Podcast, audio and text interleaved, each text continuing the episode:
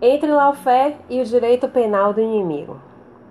Ao se falar em inimigo de guerra e em utilização do direito como arma, é inevitável a percepção de certa similaridade com o conceito introduzido por Gunther Jacobs, professor e um dos maiores criminalistas da atualidade. Foi responsável pela criação em meados dos anos 80 do que hoje se conhece como direito penal do inimigo. Segundo ele, são aqueles que recebem tratamento jurídico diferenciado do padrão, direcionado apenas aos cidadãos.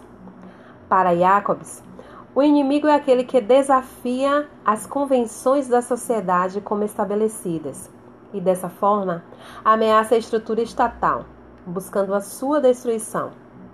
Por não respeitar os regramentos próprios do Estado democrático, esse indivíduo não faz jus aos direitos e garantias fundamentais aplicáveis aos cidadãos.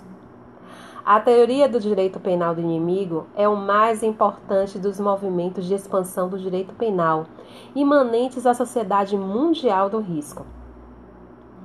O inimigo é destituído de plena proteção legal e, por isso, esses direitos são válidos apenas na medida em que não dificultam a eliminação do perigo, que sua existência simboliza para a vida em sociedade.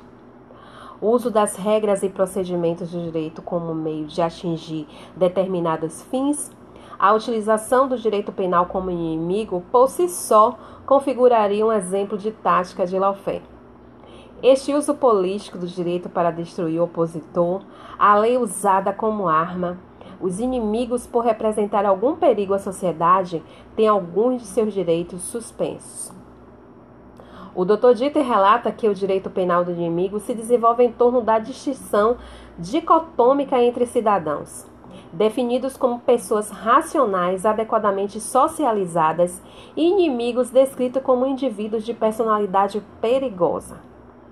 Segundo Eugênio Raul, ao discorrer sobre o tema, afirma que o próprio direito alimentou essa segregação ao longo da história, escolhendo aqueles que seriam ou não considerados como inimigos. O Dr. Shecaira questiona a própria existência dos crimes. Afirma que os crimes não são qualquer atos, são atos mediados pela distância.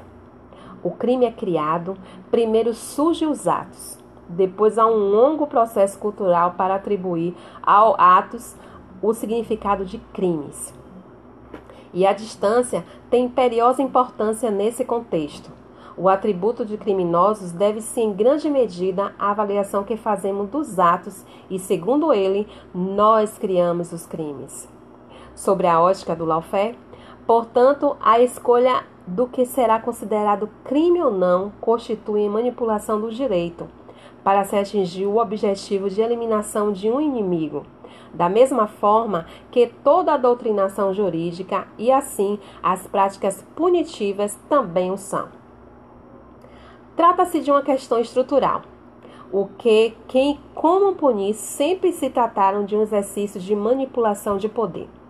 Sendo a sociedade dividida em classes em que apenas uns comandam e outros obedecem as normas serão sempre criadas por aqueles em detrimento destes.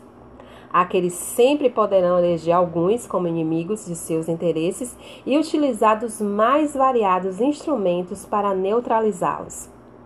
O direito certamente é um deles, tornando-se um campo de batalha nos termos do lawfare.